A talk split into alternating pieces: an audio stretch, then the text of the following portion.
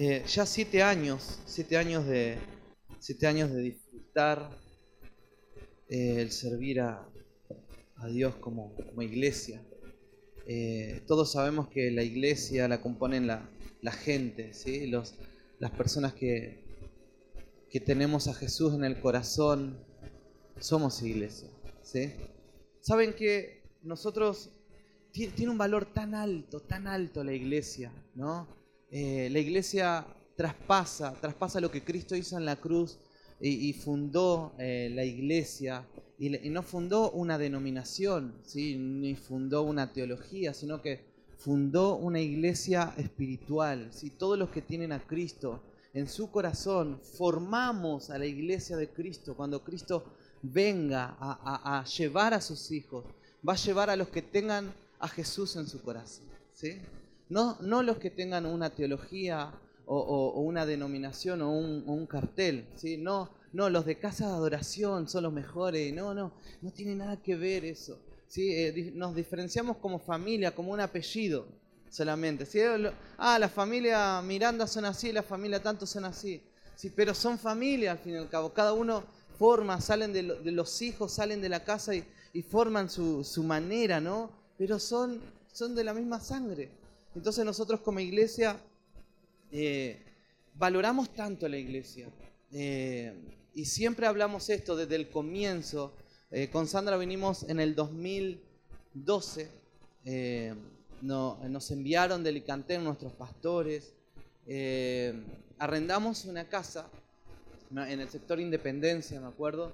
Y empezamos a golpear puerta a puerta todos los vecinos que teníamos todo, no, no había ninguno que se congregaba con nosotros, ¿sí?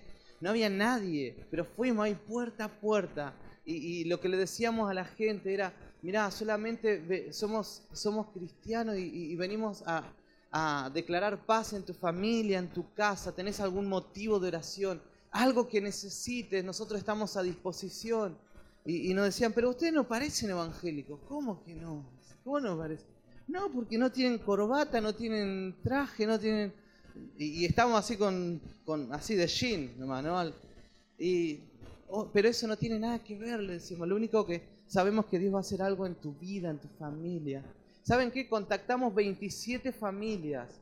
27 familias y nosotros trabajábamos, trabajábamos eh, evangelizando las familias de ese sector. Y una de las cosas tremendas que nos pasó en ese lugar es que nos dejaban entrar, nos dejaban orar, y nosotros estábamos, entrábamos cinco minutos nomás a la casa, 10 minutos, 15 máximo era. Y, le preguntamos, ¿hay alguna necesidad en su casa? ¿Estamos dispuestos a, declarar paz acá en tu casa? Sí, ¿sabes qué? Eh, mi esposo, mis hijos, en mi casa no duermo bien y así nos empezaba a contar todos sus problemas y nosotros decíamos, mirá, sabemos que la paz de Dios va a empezar a reinar tu casa. ¿Sí? Porque vos nos dejaste entrar y dejaste entrar el mensaje de Jesús a tu casa y algo diferente va a pasar. Y, solamente decíamos, Señor, que vengas con tu paz en la casa de, no sé, Josefina, de, fulano, Mengano. Declarábamos paz en, sobre esa persona. ¿Saben qué? la persona decía, wow, ¿qué me está pasando? Wow, no entiendo qué me pasa. Y nosotros decíamos, bueno, chao, ¿le gustaría que volvamos la próxima semana? Y me decía, sí, claro que sí, ¿a qué hora? Y tomábamos, ¿a qué hora? Y teníamos un registro de los horarios, entonces teníamos toda la semana, de lunes a lunes, visitábamos a nuestros vecinos. ¿Saben qué? Salíamos de una casa y, era, era fenomenal ver cómo, cómo las familias estaban siendo transformadas. Nos decían, cada vez que, que ustedes vinieron, mi, mi vida cambió. Dice, la semana se me hizo más corta. Ustedes me trajeron buena suerte, nos decían algunos. Queremos que vuelvan.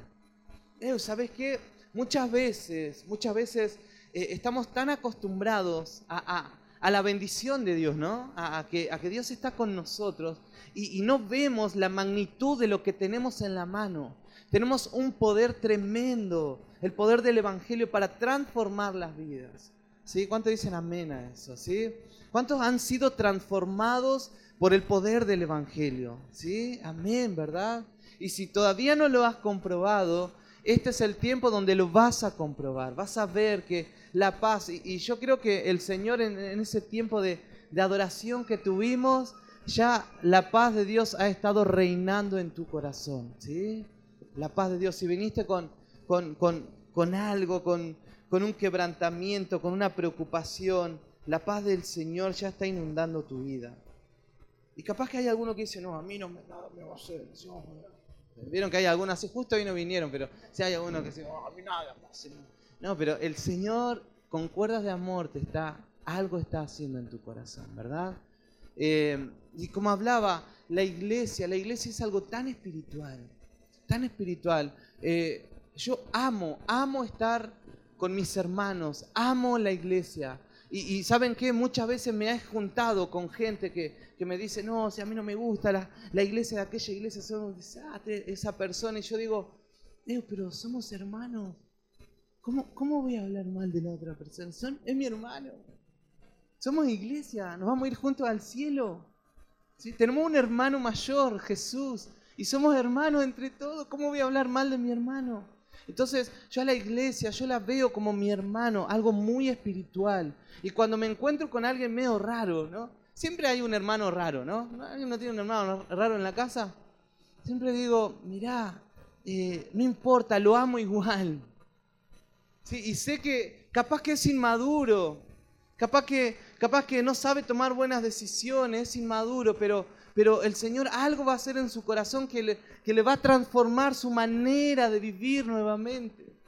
Porque hay algunos que son medio pelambrientos, como que dicen, no, aquel ya no me quiero juntar más, porque me hizo esto, aquello. Mirá, eh, y, es así, estos días nos tocó ver una situación con Sandra donde fuimos a, estuvimos con una familia y esa familia nos dijo, no, aquella iglesia, que esto y aquello ay, yo decíamos, no, no, por favor, no, no nos hables mal de los pastores, nosotros somos pastores, no, no queremos, no queremos, sabemos que todos tenemos errores, pero me sentiría muy mal que la gente hable mal de mí, y aunque lo hacen y uno se siente mal, pero no le gusta a nadie que hable mal de uno.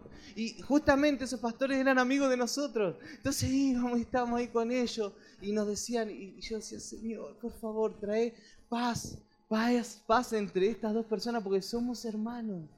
Somos hermanos, ¿verdad? Somos hermanos en Cristo. Entonces, si hay alguna diferencia entre hermanos, tenemos que tener la capacidad de resolver nuestros problemas. Porque ese es el mensaje del Evangelio de Salvación. Que eh, cuando tenemos a Cristo tenemos la sabiduría y tenemos la capacidad de resolver los problemas como gente, como gente madura. ¿Cuánta gente madura hay en este lugar? ¿Sí? Mira, y si te cuesta amar a esa persona que te hace daño, el Señor de una manera sobrenatural, el amor es algo sobrenatural. ¿Sí? El amor no es algo natural, ¿eh? ¿Sí? Lo natural del amor es que yo amo a la persona porque siempre me saluda para mi cumpleaños, porque siempre me dice Javi, pastor, lo quiero mucho, feliz cumpleaños. Y siempre Javi me dice, gracias por lo que me escribe. Y, qué bueno, es un amor que, lo amo porque, porque él me dice cosas lindas. Pero el día que Javi no me diga cosas lindas, ¿lo voy a seguir amando? Tengo que tener la capacidad de amarlo. Porque es mi hermano. Tengo, tengo que tener la capacidad porque tengo a Cristo y tengo el amor. Tengo a Cristo mismo y Cristo es el amor. ¿sí? así como que se encarnó en nosotros y dentro de nosotros está lleno de amor. ¿No? ¿Cuántos están llenos de amor en su corazón? Oh. ¿Cuánto, primero, ¿cuántos tienen a Cristo en su corazón? Amén. Bien, si tenés a Cristo en tu corazón, tu corazón está rebosando de amor. Entonces, como, hijos de Dios, tenemos que tener la capacidad de amar a nuestros hermanos, aunque nuestros hermanos sean ahí, ahí nomás. ¿No? Tengo que tener esa capacidad. Y Dios me tiene que revestir de, un amor sobrenatural, porque hay que algunos te dan ganas de... de ah, sí, te dan ganas, obvio, pero, pero el Señor te va a dar madurez y te va a llenar de amor para que ames ¿sí? a aquel que, tiene defectos. Y el Señor, miren, este es el mensaje del Evangelio. Es un mensaje de amor. Yo no puedo concebir que dentro de la iglesia, dentro de, nosotros, haya odio. Dentro de nosotros haya mala onda el uno con el otro. Dentro de nosotros, no, yo me siento allá y yo acá porque no, no lo aguanto aquel. Eh, ¿Qué evangelio estamos predicando? ¿Qué evangelio hemos creído? Tenemos el evangelio del amor. No me importa si tenés mucha teología, si tenés un máster, pero yo quiero que ames a las personas. ¿sí? No me sirve de nada saber un montón de cosas, orar muchas horas y no amar a mi hermano. Porque eso es la esencia de nuestro evangelio, del evangelio de Jesús, el amor. Yo sé que acá no, acá no hay gente que, se tiene mala onda el uno con el otro. ¿sí? Pero ¿No estás de acuerdo conmigo? ¿Sí? No puedo no amar a aquel que, que me hizo daño igual. Fíjate lo que hizo Jesús. Jesús estaba sentado a la mesa con los que sabían que los iba a entregar, ¿no? Antes de que los entregaran. ¿Qué tal si vos ya sabés de antemano quién te va a traicionar o quién te va a decepcionar en la vida? ¿Qué harías vos? No, yo mejor a este le hago el quite. Antes de, que nos peleemos le hago el quite porque ya sé, como yo ya sé, tengo un don que ya sé todas las cosas, no me voy a juntar con él. Solamente me voy a juntar con los que voy a permanecer para siempre. Eh, Jesús tuvo la capacidad de sentarse con hombres que en el momento donde le preguntaron, eh, ¿ustedes son amigos de este, de este que estamos? No, yo no lo conozco, no, no. Imagínate. Todos lo ignoraron y lo abandonaron. Y el único que quedó fue Juan. Ahí, ahí mirándolo, crucificado. Y los demás corrieron. Pero Jesús le dijo, miren, yo sé que ustedes me van a traicionar, pero de igual manera yo les voy a entregar el reino. De igual manera yo los amo. De igual manera yo comparto esta mesa con ustedes. Porque ¿con quiénes solamente compartimos la mesa? Con la gente que amamos. ¿Con quién, ¿A quién llevas a tu casa a tomar una once? A la gente que vos amás, que vos considerás eh, como que, wow, es especial, lo quiero, me gusta estar con los únicos. Y Jesús compartió la mesa con los traicioneros. ¡Wow! Entonces vos te das cuenta el mensaje que nos dejó Jesús, el mensaje de salvación, que es salvación para, para mi alma, pero también nos dejó para ser parte del cuerpo, de su cuerpo que está acá en la tierra, que es la iglesia. Y la iglesia, dice la Biblia esto, la iglesia tiene poder y tiene autoridad sobre todos los principados, sobre todas las potestades, y le delegó todo el poder que tiene Dios en el cielo, y acá, ahora en la tierra, ese poder, ¿sabes quién lo tiene? La iglesia, nosotros. Obviamente lo tiene Dios, pero Dios se lo delegó a alguien. ¿A quién? A vos, a, nosotros. Mira, decí conmigo, el poder que Dios tiene, me lo delegó a mí. Somos su cuerpo acá, ¿verdad? Entonces, tenemos que empezar a ver este a ver la iglesia como algo potente, algo poderoso. ¿Sí? Tenemos que volver a, enamorarnos, a enamorarnos del congregarnos en familia, a enamorarnos el uno del otro como hermanos, ¿sí? a amarnos, a valorarnos, a decir, qué bueno que viniste hoy, no te conozco, pero sé que viniste. Cuando yo te digo, qué bueno que viniste, no te lo digo para, wow, este pastor sí, porque quiere tener más gente. No, no me interesa. Porque cuanto más gente, más problema. Pero gracias a Dios ustedes no. Gracias a Dios con ustedes no. Pero realmente yo cuando veo gente, gente que llega, digo, wow, qué bueno verte, aunque sea que nos visite, es, porque somos hermanos, en el Espíritu somos hermanos. Y más cuando esa persona se empieza a conectar con el Espíritu, se conecta con Dios, se conecta con la palabra, se conecta con sus tiempos devocionales. ¡Wow! Más enamorado todavía de esa persona. ¿No te pasa cuando hay gente que ama a Dios? Decir, ¡wow! ¡Qué bueno! me encanta que ames a Dios. Porque cuando más estamos elevados en el Espíritu, hay más, hay como una más unidad del Espíritu. Porque mientras estamos en la carne, siempre hay diferencia. ¿No? Si estamos en la carne, va a haber diferencia. Pero cuanto más en el Espíritu, más amor, qué bueno, y uno, y uno está necesitado. Vamos a orar por vos, no sé, necesitas algo, necesitas que te ayude en algo, en esto, en, aquello. Cuando falta alguien, decir, eh, ¿por, qué? ¿Qué le estará pasando a, a, Denise que no está viniendo? Wow, no, esa palabra lo anulo, en el nombre de Jesús. y nos empezamos a preocupar de verdad el uno del otro. Y, y saben que una de las cosas que siempre hablamos es esto. Cuando yo tomo un compromiso con una casa, con una congregación, mi compromiso es, eh, yo quiero estar acá para siempre, si es posible. A no ser que el Señor me lleve a otro lado, a otro país, porque y sigamos unidos haciendo su voluntad, yo en un país y vos en el otro, pero siempre tiene que haber un compromiso del Espíritu, porque fíjate esto, nosotros siete años de, de hacer iglesia, y cuando una, una, congregación empieza a tener años y cuando una persona empieza a tener años en esa congregación, uno empieza a trabajar en su vida espiritual y empezamos a ser, a ser trabajados por el Señor más que nada. ¿Sí? Y empezamos a, unirnos en el Espíritu, nosotros como pastores, ustedes como, como hijos de Dios, yo también como hijo de Dios, pero empezamos a unirnos en el Espíritu y en la visión que Dios quiere que hagamos como congregación. Porque una congregación está puesto en un sector, en un lugar, en un país. ¿Para qué? Para hacer la voluntad de Dios en la tierra. Porque ¿a dónde está la autoridad de Dios? ¿A dónde está? En la iglesia.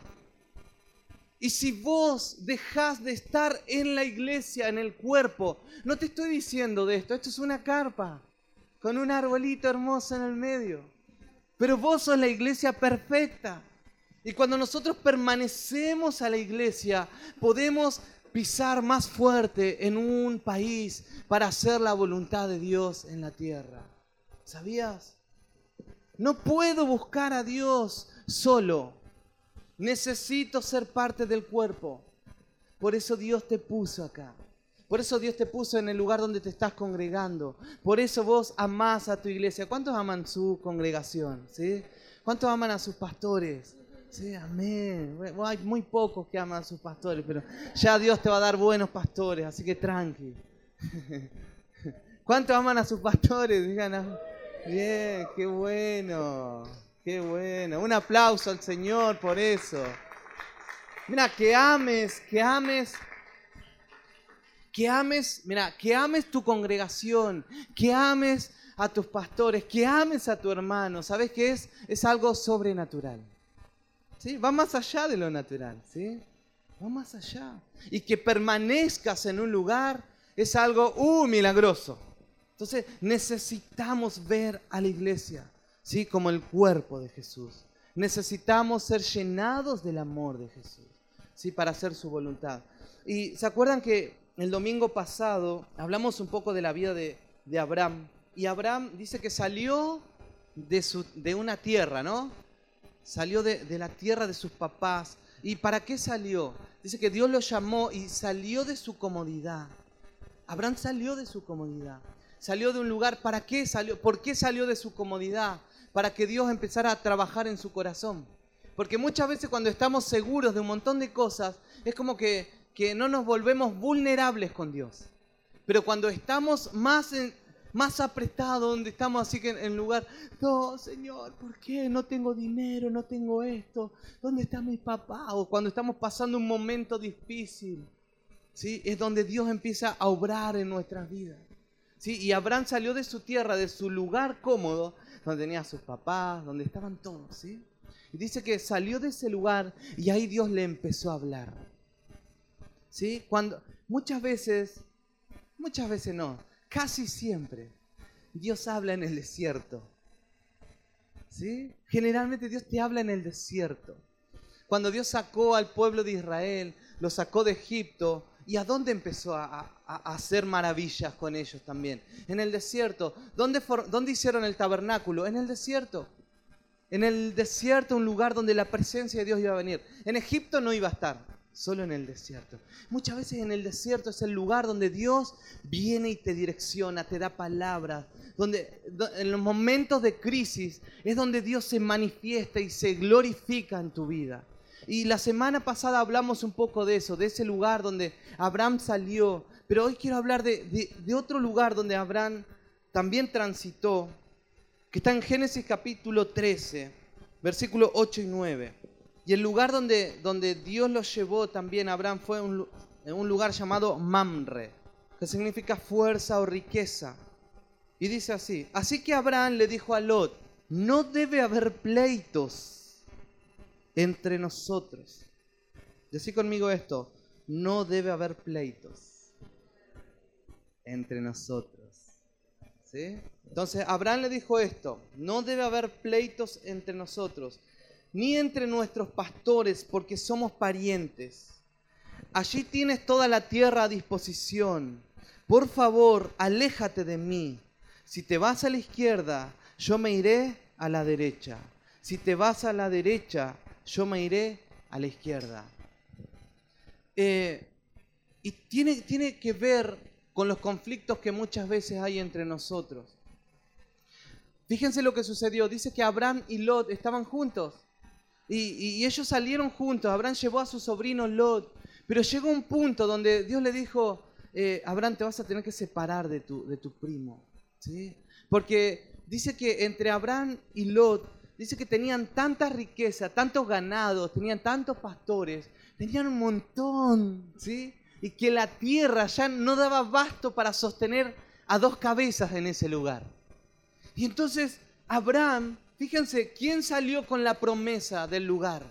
Abraham. ¿sí? Abraham salió con la promesa de Dios, una promesa de que Dios lo iba a bendecir. ¿Sí? Abraham salió, Dios me va a bendecir, yo salí. ¿sí? El que me siguió fue Lot. Y es como que Abraham era, era el más anciano y el que tenía que acatar o sujetarse era Lot.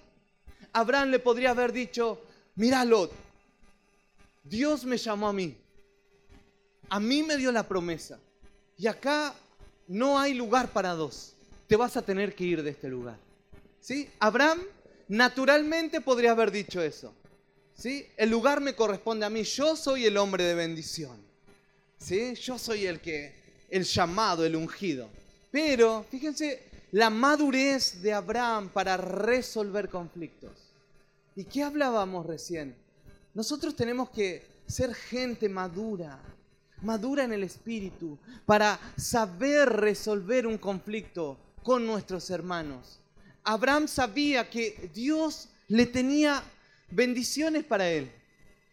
O sea, Abraham no se preocupó y no dijo, mira, Dios me llamó a mí, yo tengo que luchar por mi bendición. Eh, acá, bueno, no tiene que haber nadie alrededor mío, nadie me tiene que nadie me tiene que molestar porque va, a venir la bendición para mí. Mira, Abraham dijo, yo creo que Abraham dijo esto, Dios me llamó a mí, dijo que me va a bendecir, yo sé que lo va a hacer ¿Sí?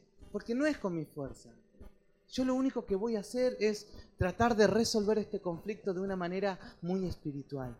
Y, lo llamó a su primo y le dijo, mira Lot, sabes que acá hay, mucha, hay mucho lío entre nosotros. Yo te doy una alternativa te doy la alternativa que elijas la tierra que quieras. Elegí vos. ¿sí? La tierra que vos consideres que, está, está, la, está la bendición, donde vos, donde vos consideres. Y dice que le dio la opción a Lot. Y Lot dice que miró y vio entre dos lugares. Y vio un lugar donde estaba Sodoma y Gomorra. Ahora uno dice Sodoma y Gomorra es el lugar del pecado. Pero antes no se sabía que era el lugar del pecado o no tenía mala fama, ya era un lugar de pecado, pero no tenía mala fama capaz. Era un lugar donde Lot vio con ojos naturales y dijo, wow, la bendición está allá. Porque era un lugar está lleno de árboles, lleno de pasto, allá, allá está todo. Entonces Abraham Marro dijo, bueno, Dios va a hacer algo. Dijo, bueno, listo, ese, ese lugar quieres para vos, listo. Nos separamos acá. Y se fue Lot. Y dice que Abraham se quedó con un lugar seco, con un lugar que parecía el peor. un lugar donde no iba a dar fruto, nunca pareció. Era como que se quedó con la peor parte. Pero Abraham, por su madurez, por su madurez, él quiso resolver el conflicto. Y para resolver el conflicto, le dio la mejor parte a la otra persona. Muchas veces, muchas veces, por amor al cuerpo de Cristo, muchas veces por amor a que, a que mi vida no, no esté caminando por la vida y esté lleno de conflictos con las personas, muchas veces me va, me va a tener que tocar perder. ¿Cuándo dicen amén? wow. Muchas veces por amor al cuerpo y por amor a, que yo estoy, estoy predicando un evangelio de amor, me va, me va a tener que tocar perder me va a tener que tocar humillarme, pedir perdón, bajarme, no sé. Pero todo va a ser porque el reino de Dios sea glorificado a donde yo esté. Que no haya conflictos, que no haya, que no haya altercado, que no haya una raíz de amargura. Y Abraham, solo por Dios y sabiendo quién era su Dios, que era el Dios de la promesa, dijo, bueno, bueno Lot, no nos vamos a pelear más. Hicieron las paces, se abrazaron, y uno se fue para un lado y el otro para el otro. ¡Wow! ¿Sabes qué te quiero decir? Y uno sabe la historia de Abraham. Abraham fue, fue eh, el papá de la fe. En esta semana leímos, estamos leyendo Gálatas, ¿verdad? ¿Cuándo están leyendo Gálatas? ¿Sí? Como iglesia estamos haciendo el libro de Gálatas, en los devocionales. Y en el libro de Gálatas hablaba de que Dios le prometió tantas cosas a Abraham. ¿Qué le dijo a Abraham? Mira, Abraham, yo te voy a bendecir en la tierra. Vas a ser un hombre de bendición. Yo voy a derramar toda mi gracia, mi bendición sobre tu vida y sobre tu simiente. Si va a ser derramada todas las promesas que yo tengo sobre ti. Vas a ser de bendición, si para tu familia y para la tierra. ¿Y quién era la simiente de Abraham? Jesús. ¿Sí? Y dice que en Jesús fue derramado todas las promesas de Abraham. Todo lo que Dios le prometió a Abraham que iba a ser de bendición para su casa, para las naciones de la tierra. ¿Saben para, para qué, sobre quién cayó? Es como que cayó en Jesús. Y en Jesús se multiplicó toda la bendición de Abraham en nosotros. ¿Sí? O sea, nosotros, hijos de Dios, nosotros es como que las bendiciones de Dios te persiguen. Vos no tenés que andar persiguiendo una bendición de Dios. La bendición de Dios te va a, te va a alcanzar, te va a perseguir. Porque Abraham sabía quién era, sabía la promesa que tenía en la vida, que, él, que Dios le dijo, yo te voy a bendecir. Y porque le dijo, yo te voy a bendecir, Abraham supo resolver conflictos en la vida. Caminaba resolviendo sus conflictos él no le importaba perder porque sabía que siempre iba a ganar. ¿Verdad? Cuando vos estás en Dios y cuando Dios ya te marcó para algo, no, no te preocupes en perder algo. Porque Dios siempre va a ganar. Dios siempre, Abraham parecía que estaba perdiendo, había perdido terreno. Si no te importa, si, ganar terreno o ganar un puesto o ganar algo implica tener conflictos con la gente, eso no va a ser de bendición. Si para vivir una vida en paz tienes que perder un montón de cosas, vale la pena. Vale la pena caminar por la calle y donde la gente diga, wow, esa es una persona, yo me acuerdo que las cosas que pasaron y y, actuó de una manera tan sabia. Vale la pena vivir con, un nombre. ¿Sí?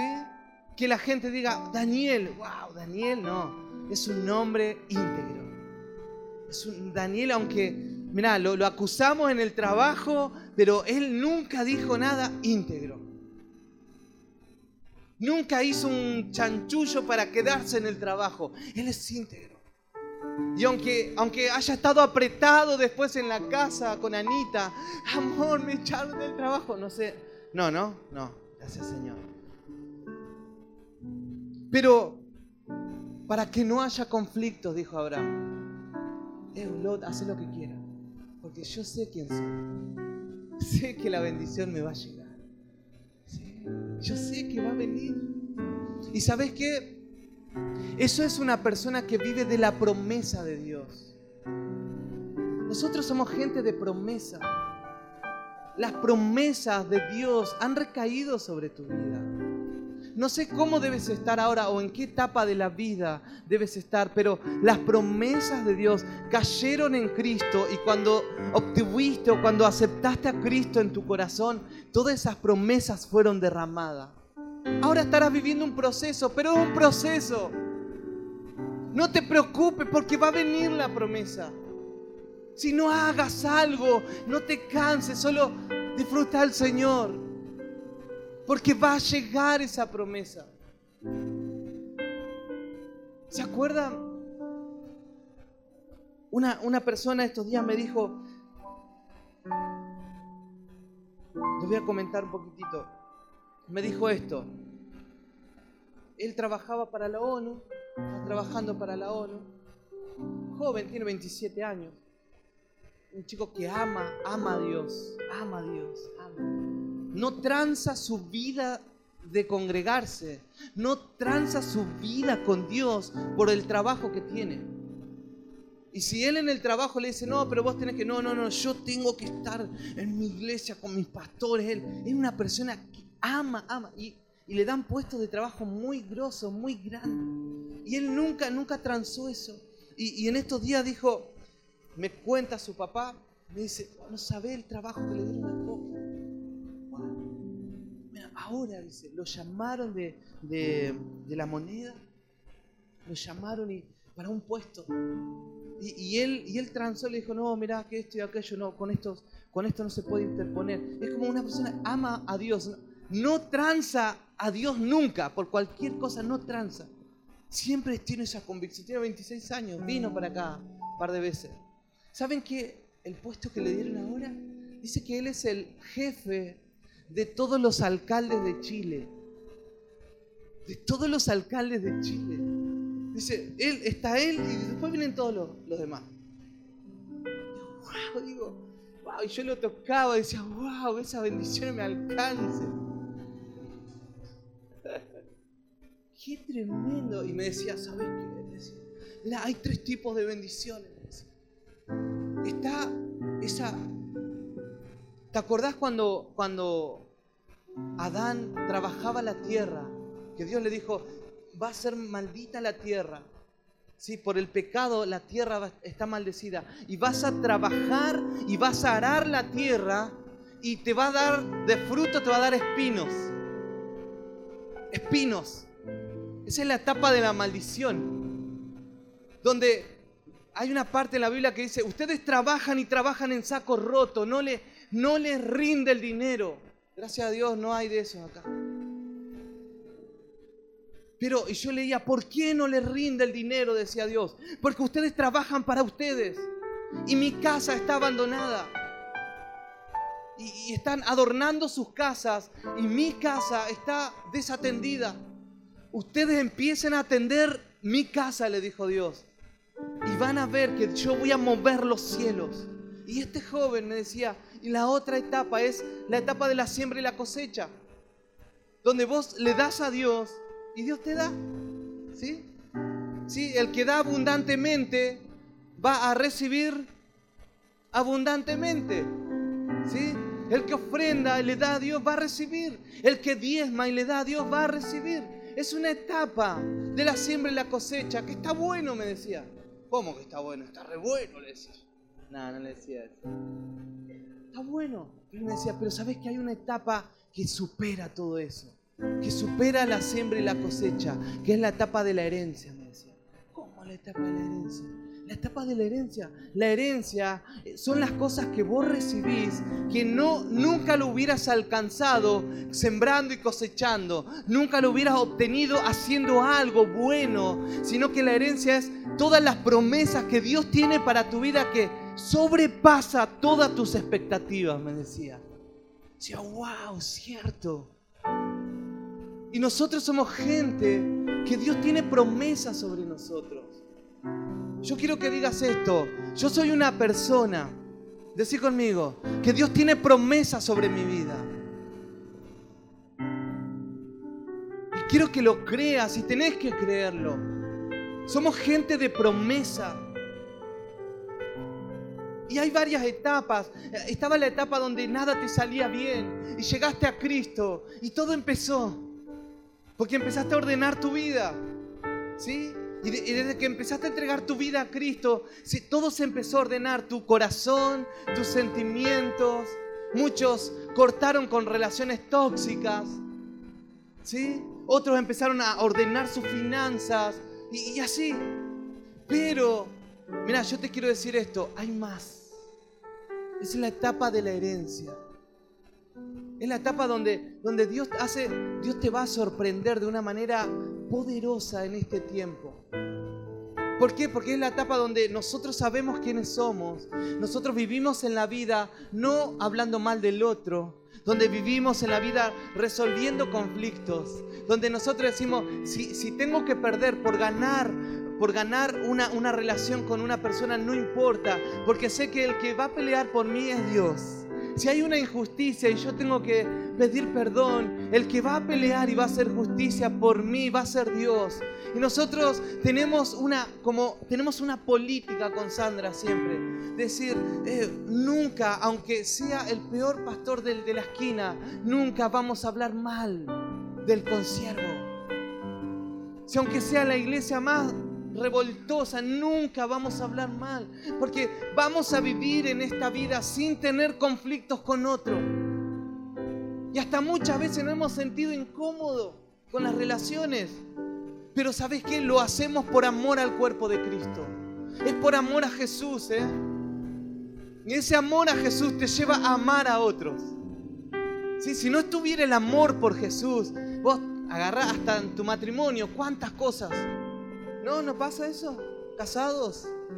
¿O soy el único? Muchas veces por amor a Cristo, por amor al pacto, vos no decís cosas que van a ofender.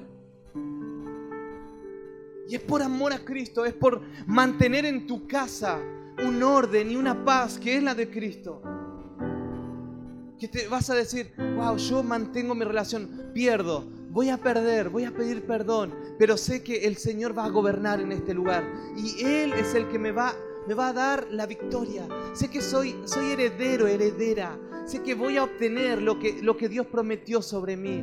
Mira, y en este lugar hay gente que, que capaz que nunca escuchó una promesa de parte de Dios para su vida.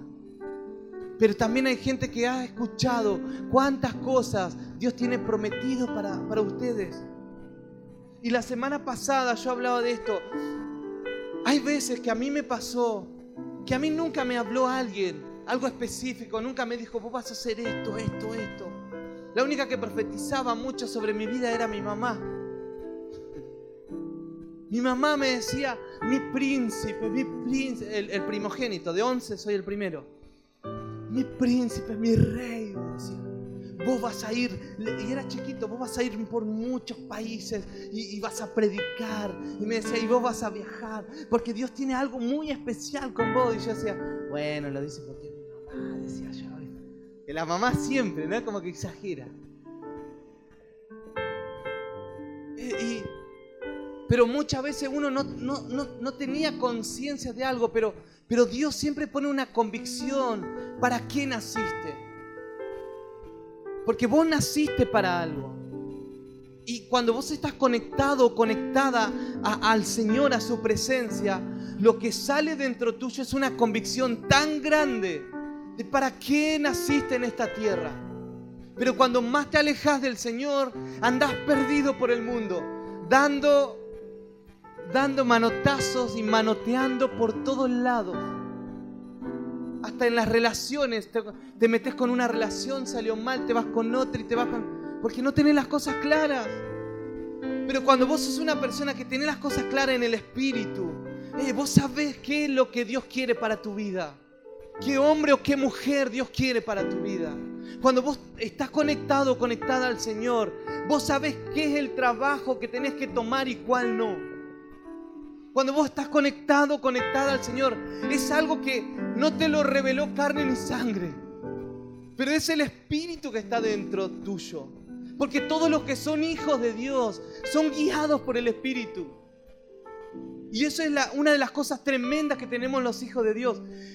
Y muchos te preguntan, ¿por qué haces esto? Y vos decís, no sé, pero sé que el Señor me mandó a hacerlo. Yo lo único me muevo. ¿Sabes cuántas veces me moví? Solamente por una convicción interna. Que muchas veces no sabía explicarlo.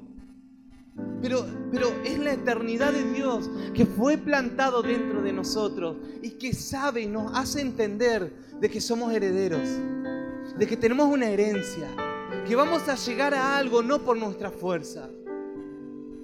Vamos a lograr algo en la vida no porque siembre y coseche y vamos a seguir sembrando y vamos a cosechar, pero todo lo que vamos a recibir va a sobrepasar todo lo que vos siembres o coseches va a ser mucho más. No sé cuántos han vivido eso. Mucho más. Entonces nosotros los hijos de Dios somos herederos y tenemos una convicción y caminamos por esa convicción del Espíritu.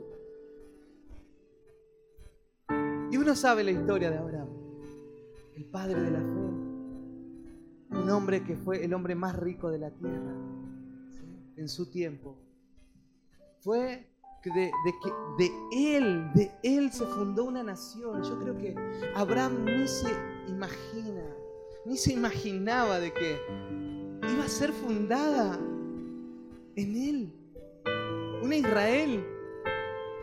Fue por la fe que tuvo. Y después un pueblo, fíjate, un pueblo de reyes y sacerdotes que hoy estamos acá. ¿Sí? Y eso es lo que Dios hace eh, en gente que, que, Dios prometió cosas y, tiene herencia. Y Dios tiene una herencia sobre tu vida. Y yo lo único que te digo es que, que crezcamos, ¿sí? Crezcamos sin conflictos. No quieras tomar ventaja, no quieras ganar, porque ya sos heredero, ¿sí? sos heredero. Si no te preocupes si parece que estás retrocediendo. Porque Dios te, quiere lanzar así como que es como la onda que va para atrás o para atrás. Y como que te va a tirar. Parece que estás retrocediendo, pero vos sos heredero, heredera. Y ya fue plantada esa semilla dentro tuyo. Y vamos en el amor. ¿sí? Vivamos como hermanos. Amemos el lugar donde estamos congregados. Resolver tus conflictos con la gente. ¿Sí? ¿Por qué? Porque vas a estar preparando para todo lo que Dios tiene. No hagas nada más, solo resolver esas cosas pequeñas, las zorras pequeñas que están haciendo mal ese, viñedo. Hay cosas pequeñas que, hay en nuestros corazones conflictos con gente, conflictos personales, conflictos hasta con la iglesia. Y decimos, no, yo no creo más en la iglesia, en la gente. No, no, no, andate más arriba. Vamos más arriba. Y empecé a tomar un compromiso. ¿Sí? Para, mira, yo, y una de las cosas, yo tengo una convicción tan grande de lo que Dios va a hacer con nosotros. No, por lo, no porque seamos nosotros, por lo que Dios, es como que Dios ya predestina, ¿sí? Ya tiene, yo tengo esto, pa. No es porque hiciste o sos, más, sos menos, porque orás poco, porque orás mucho, porque yo lo quise así y listo. Y, empecemos a vivir y, a estar comprometidos con lo que Dios quiere hacer. ¿Sí? Y, yo creo que este es un tiempo de, de, re, de reestructurarse en el corazón y decir, Señor, cierto que soy heredero, soy heredera. No puedo vivir en conflicto en la tierra con la gente. ¿Sí? No te quiero decir que la gente no te va a tener rabia o no va a hablar mal de vos, pero que tu corazón esté sano. ¡Wow! Eso es poderoso. ¿Sí? Amén. ¿Sí? Que en tu matrimonio, ¿cuántos matrimonios hay acá? Una de las cosas más difíciles que yo veo, eh, una de las cosas más importantes es elegir a tu cónyuge elegir la persona con quien vas a vivir por toda la eternidad. Aleluya. Con las personas que vas a disfrutar la vida. Que vas a lograr los sueños de Dios en la tierra. Y a los solteros y a las solteras le hablo esto, porque los que casaron sonaron.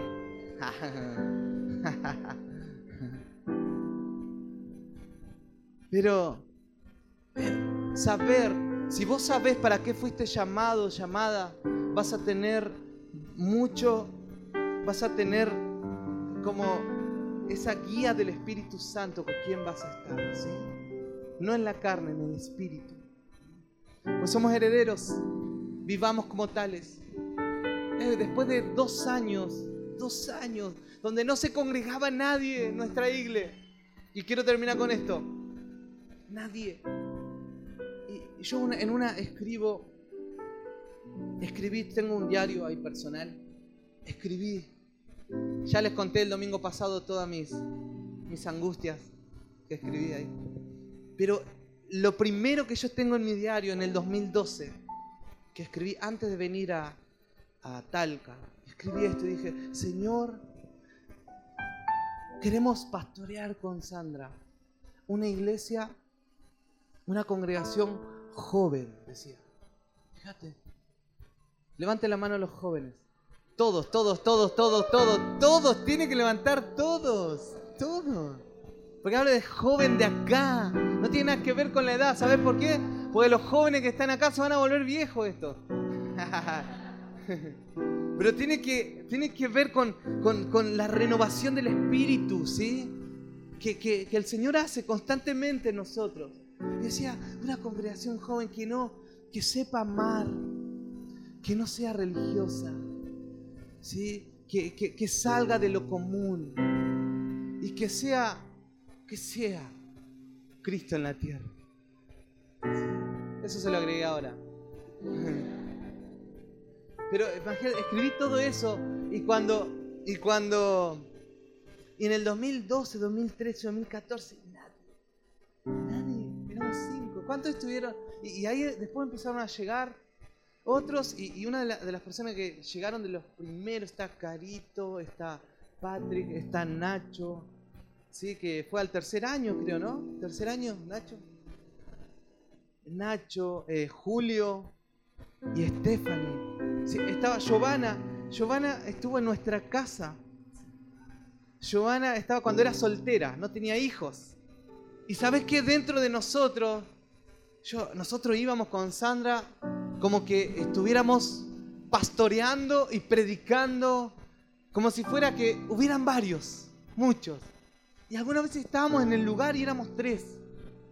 Y hay unas fotos que yo tengo ahí que, que celebramos la cena del Señor. Y, y, yo, ¿saben qué? Nunca, nunca tengo un recuerdo de decir, angustiado así, ¿cuándo ni la gente? ¿Cuándo? Nosotros predicamos, como ahora, y como ministrábamos ahora, era así, con uno, con dos, con tres, porque, porque es eso, sabemos quiénes somos. Sabemos quiénes somos. Es como que internamente sabíamos que Dios iba a hacer algo. Obviamente estaba el miedo, ¿no? Sí, ¿cuándo? Pero es como que esa convicción interna te hacía seguir. La convicción interna te hacía no tirar la toalla.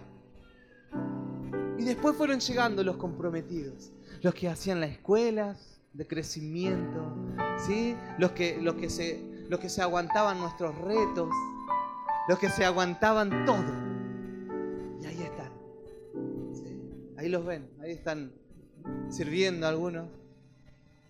Pero, ¿sabéis qué? Qué bueno es tener la, convicción de parte de Dios, es de que yo sé para qué fui llamado, fui llamada. Sabes que aunque nada pareciera que resultara, sabes que va a venir porque está la herencia o está la promesa de Dios. Dios es un Dios que cumple promesas. Te invito a que te pongas de pie. Y yo me he cruzado en la vida con mucha gente que me ha prometido y que me ha dejado pagando.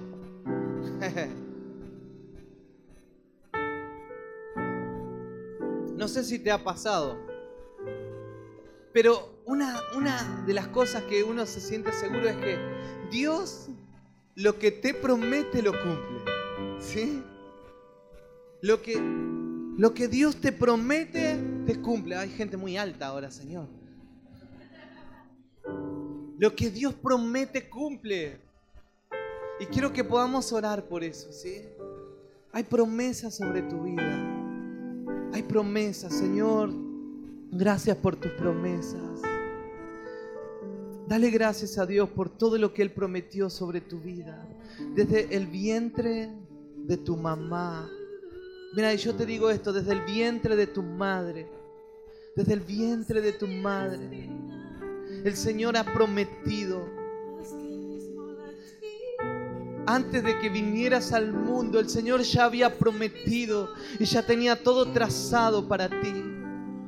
Lo único que quería era tener un encuentro contigo, era encontrarse contigo. Y yo oro para que todo, todo temor retroceda de ti. Temor a lo incierto. Temor a querer ganar injustamente. Y muchas veces por el temor quisiste ganar injustamente cosas. Pero cuando pierdes el temor y sabes quién eres, sabes lo que Dios tiene prometido, muchas veces no te va a importar perder. Vas a ceder tus derechos muchas veces. Porque Dios ya lo tiene, ya lo tiene. Señor, gracias por este, estos años que han pasado.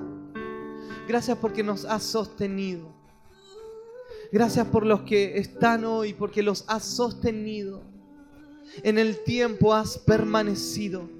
A pesar de muchos conflictos, a, pesar de, que mucha gente quiso lastimarte, has permanecido y el Señor no te acusa ni te reta, sino que el Señor te consuela. Y este es un tiempo de ser consolados por el Señor, de ser amados por el Señor. Y el Señor va a restaurar tu corazón quebrantado. El Señor va a restaurar un corazón dolido por las circunstancias. Es un tiempo de restauración, de ser completados por su gracia. El Señor va a completar su gracia. El Señor va a completar la obra que ha comenzado en ti. Y capaz que te equivocaste. Pero el Señor es, es un Dios de nuevos comienzos todos los días. Él renueva su misericordia para ti.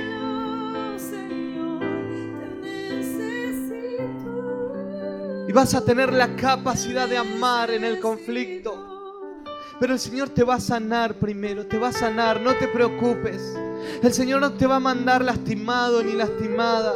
El Señor te va a sanar. Y el Señor ya te está sanando. Él ya está haciendo algo hermoso en tu corazón. Por el propósito que tiene contigo en la tierra. Por el propósito que tiene con, con la iglesia en la tierra. Una iglesia que va a declarar a Cristo en la tierra. Déjate ser ministrado, ministrada por el Señor. Hemos sido lastimados por estructuras.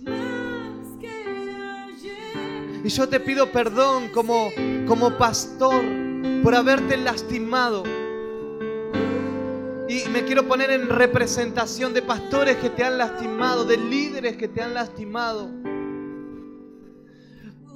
Y quiero declarar sobre ti, el propósito de Dios se va a cumplir. Quiero declarar sobre ti sanidad en tu corazón, libres de conflictos, libres de raíces de amargura.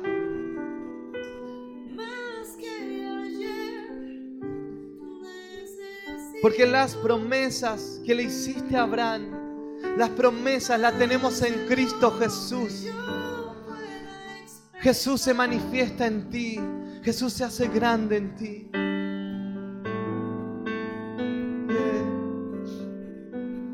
Recibe, recibe más, más, más de Jesús, más de, su amor, más, más de Él, más de Él, más de Él, más de Él, más de Jesús, más y más y más y más, más, más. ¿Cuántos tienen hambre, hambre de Jesús? El Señor va a saciar, va a saciar tu corazón. Viniste con hambre. Viniste buscando algo y te encontraste con alguien, con Jesús. Oh, en el nombre de Jesús.